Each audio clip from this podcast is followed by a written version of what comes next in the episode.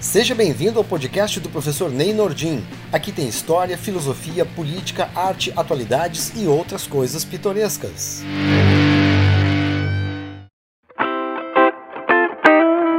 Saudações, eu sou o professor Ney Nordin e a gente vai conversar sobre um assunto que tem me chamado a atenção ultimamente. Um assunto de ordem política ou de educação política. Eu estou falando da diferença ou os limites entre a pessoa pública e a pessoa privada nas manifestações e críticas políticas. Então vamos lá. Atualmente, quem ocupa o cargo de chefe do Poder Executivo no Brasil é Jair Messias Bolsonaro. Ele tomou posse no dia 1 de janeiro de 2019. Acho que ele dispensa maiores apresentações, já que ele é bem conhecido por todos, amado e odiado. Mas vale a pena dar um breve histórico sobre ele. Bolsonaro é paulista, nascido em 1955. Em 1977, ele se formou na AMAN, Academia Militar das Agulhas Negras, e serviu nos grupos de artilharia e paraquedistas do Exército Brasileiro. Bolsonaro ganhou projeção em 1986, quando escreveu um artigo para a revista Veja, onde fazia críticas sobre questões salariais dos oficiais do Exército. Claro que ele tomou uns dias de cadeia e foi processado, mas dois anos depois foi absolvido. Acontece que já no período em que estava preso, ele começou a receber cartas de apoio de colegas e seus familiares. Foi como um impulso ao estrelato, e os 15 minutos de fama renderam uma eleição como vereador da cidade do Rio de Janeiro em 1988. Ele já estava na reserva como capitão, e em 1990 ele foi o deputado federal mais votado do Rio de Janeiro, com quase 500 mil votos e a partir daí foi reeleito mais seis vezes, atuando como deputado federal por 27 anos. Durante esse período, ele era considerado como um deputado do chamado Baixo Clero, não participava das bancadas mais importantes. Mais do que se destacar pelos seus projetos apresentados, ele chamava atenção por suas declarações polêmicas e agressivas. Essas declarações renderam processos no Conselho de Ética da Câmara dos Deputados, pedidos de cassação, pagamentos judiciais de indenização e ele até virou réu no Supremo por apologia ao crime e injúria. Eu vou me privar aqui de citar e enumerar esses episódios. Eles são bem conhecidos e podem ser facilmente encontrados numa pesquisa básica. Não é objeto aqui ficar batendo nessa tecla. Aliás, ela já é bem martelada. Mas o fato é que essa imagem de truculento, de quem fala aquilo que muita gente queria dizer, acabou se transformando numa espécie de capital político e deu mais projeção à sua imagem. Esses fatores, somados com outras contingências que não cabe aqui analisar, acabaram fazendo com que ele fosse eleito presidente do Brasil no segundo turno das eleições de 2018, com 57 milhões de votos, o que equivaleu a 55% do eleitorado e paciência quem não gostou. Ele foi eleito pelas regras do jogo democrático. Aliás, paciência coisa nenhuma. A gritaria começou. Começou e não parou mais. Afinal, parece que todo dia ele dá um motivo para a oposição gritar ainda mais. E a gente sabe que agora a gritaria só mudou de lado. E é sobre isso que eu queria falar nessa conversa. Não é para criticar ou apoiar o governo ou o presidente.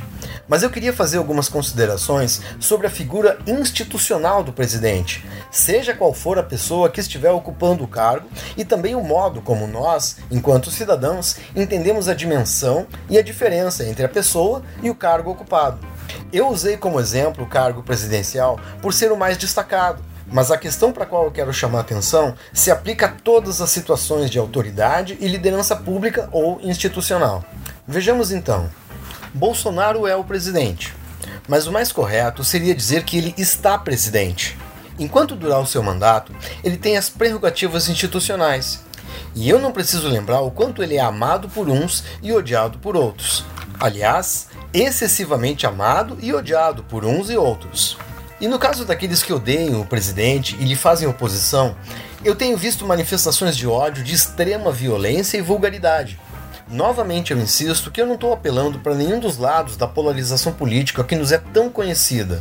Eu quero mesmo é fazer uma crítica ao modelo passional do brasileiro, que elege político como salvador, que escolhe partido como se fosse time de futebol e que perde toda a capacidade de autocrítica. E nesse afã, eu vejo pessoas atacando a pessoa do presidente sem pensar que deveriam ter algum respeito pelo cargo do presidente. E eu confesso que eu fico me perguntando por que, que eu não vejo mais pessoas fazendo essa reflexão. Será que eu estou delirando ou vendo alguma coisa que ninguém mais está percebendo? Por que, que ninguém mais está falando nisso? Eu acho que eu tenho medo da resposta. Ou eu estou completamente errado, ou essa situação evidencia o tipo de cidadão que nós nos tornamos.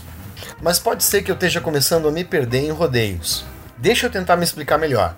A minha tese é a seguinte: você pode não gostar do presidente, pode até odiar o presidente de morte, mas a forma como você exerce a sua crítica ou mesmo ataca o presidente deveria levar em conta que existe uma dignidade do cargo institucional, algo que é muito maior do que a pessoa que está ocupando aquele cargo. Eu parto do princípio de que, por pior que seja a postura da pessoa que atualmente está ocupando o cargo, existe algo maior que é o cargo que ela representa. E nesse sentido, ofender o presidente seria ofender o Brasil e ofender a si próprio, como membro do que significa ser brasileiro. E eu sou o primeiro a concordar que o cidadão Jair Messias Bolsonaro tem atitudes que eu considero muito aquém daquilo que eu espero de uma postura de líder da nação. Ele é truculento, agressivo, impaciente, não controla a própria boca e isso é só por baixo. Acho que eu poderia citar centenas de atitudes de Jair Bolsonaro que estão abaixo do que eu considero não condizentes com a postura de um chefe de Estado. E estranhamente, muitas pessoas aprovam essas atitudes.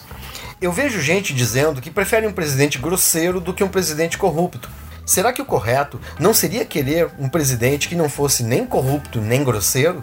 Infelizmente, nós aprendemos a nos contentar com o menos pior e abrir mão do nosso direito de exigir o melhor, ou ao menos exigir o correto. Não dá para ignorar que o atual presidente mais de uma vez emitiu manifestações claramente afinadas com machismo, homofobia, racismo, fez brincadeiras impróprias que não deveriam vir de uma pessoa pública, ainda mais de um governante, protagonizou explosões de humor e colocações motivadas pela raiva, e apesar de muita gente aprovar esses arroubos, não é isso que se espera de um líder político. Até porque um líder deve inspirar liderança, e liderança positiva, deve se portar com a categoria própria daquilo que ele representa. Eu vejo por aí pessoas ofendendo o presidente com atitudes que vão do mesmo calão e até piores das atitudes que ele tomou, mandando ele tomar naquele lugar, chamando ele de filho disso e filho daquilo, fazendo comparações vulgares de todo tipo. Eu vejo pessoas afirmando que, abre aspas, ele não é meu presidente, eu não votei nele, fecha aspas. Lamento informar que ele é sim o presidente de todos. E não pense que essas atitudes são um luxo da oposição. Isso acontecia também com os presidentes anteriores. Não é, portanto, uma característica dessa ou daquela tendência ou partido, nem da esquerda nem da direita. Para mim é muito triste constatar que isso é uma característica da nossa cultura. Uma cultura que revela uma espécie de consciência nacional coletiva de baixa qualidade educacional e de percepção política quase nula, nós substituímos a racionalidade pela passionalidade e preferimos a ofensa pessoal e moral do que o debate político. E eu sei que não se pode generalizar, que não é todo mundo assim. Mas eu não vejo ninguém se manifestando por mais decência nas formas de expressão política. E olha que eu nem estou entrando no problema da corrupção. O que, que você acha? Será que eu estou exagerando? Será que eu estou errado ou estou vendo coisa que não existe? As pessoas não percebem que agindo assim estão agindo contra elas próprias, depondo contra o seu modelo e demonstrando aos vizinhos o seu próprio baixo nível. Deixa eu te contar uma história que eu acho que exemplifica bem aquilo que eu quero te mostrar. Aconteceu na minha sala de aula. Tinha uma menina do terceiro ano do ensino médio que trabalhava numa agência de modelo. Foi que um dia ela apareceu em aula acompanhada de um menino que devia ter a idade dela, que era também modelo fotográfico, só que ele era da Alemanha. Arranhava um pouco de português. Como ele ia ter que ficar esperando a menina até acabar a aula do lado de fora, ela pediu se ele poderia assistir a minha aula. Eu falei sem problemas. Adivinha qual era o conteúdo que eu ia trabalhar naquele dia? Se você pensou em nazifascismo, acertou em cheio. Só que eu não ia perder a oportunidade de dar uma aula sobre o nazismo com um aluno do ensino médio da Alemanha sem pedir um depoimento dele, e foi o que eu fiz. Depois de dar uma introdução sobre como esse ainda é um problema atual, principalmente nos estados do sul do Brasil, falar da importância de se estudar o tema, eu pedi ao visitante que desse um depoimento sobre como esse assunto era tratado nas escolas da Alemanha. que tipo de abordagem eles davam ao problema e qual a dimensão disso na sociedade alemã. Eu pensei que o cara ia falar uma coisa muito legal que complementasse a minha aula. Para minha surpresa, o rapaz deu uma resposta muito diplomática, evasiva e generalizante. Ele tratou de sair pela tangente sem dar o depoimento interessante que eu esperava. Depois, pensando melhor, eu entendi por quê. No geral, uma pessoa de bom senso não fala mal da sua família em casa alheia. A gente sabe que a Alemanha da atualidade enfrenta problemas de grupos de extrema direita afinados com ideologias neonazistas. Provavelmente, ele pensou que pegaria mal para ele e para o seu país se ele falasse sobre a questão e preferiu dar uma resposta evasiva. Parecia um político falando. Eu acho que esse pequeno caos exemplifica bem onde eu quero chegar. Deveria ser importante demonstrar respeito pela dignidade do cargo presidencial ou qualquer outro cargo público de liderança. Essa deveria ser uma premissa nacional, um princípio seguido pelo imaginário coletivo. Mesmo que a pessoa que esteja ocupando o cargo não demonstre a compostura de sua dignidade.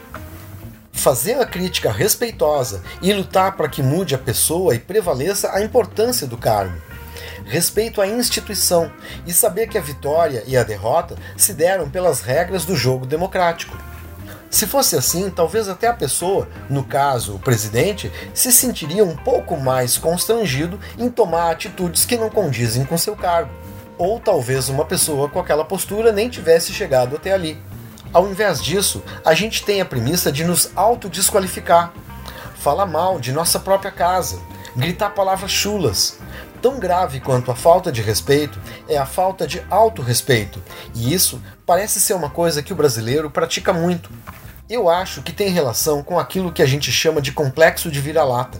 Tem também relação com o modo como o brasileiro entende política, como ele acha que político é tudo corrupto e safado. Eu acho ainda que seria interessante se nós, enquanto nação, tivéssemos a capacidade de falar de política de forma menos passional que tivéssemos certa deferência às liturgias e também a consciência de que existe uma dignidade da coisa pública que é maior que a pessoa que a ocupa. Ao invés de ver todas essas manifestações tão vulgares que ofendem mais a si próprio do que aquele de que foi alvo.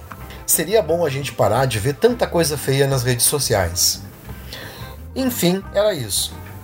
Pode ser que você não concorde comigo, que pense que um mau líder ou um péssimo presidente tenha mesmo é que ser escrachado da pior forma possível e que é isso aí mesmo. Ou então que prefira ver um presidente de fala dura que pote o dedo na cara e diga as verdades, mesmo que seja de uma maneira menos educada. Eu vou me esforçar para respeitar a tua opinião. Eu espero que tu tenha gostado da nossa conversa e eu te convido a se inscrever no meu canal no YouTube, Professor Ney Nordin, e também a visitar o meu site de História e Cultura Geral no endereço www.neynordim.com.br. Não me esquece, quem conhece história entende melhor o mundo. Um abraço e até a próxima!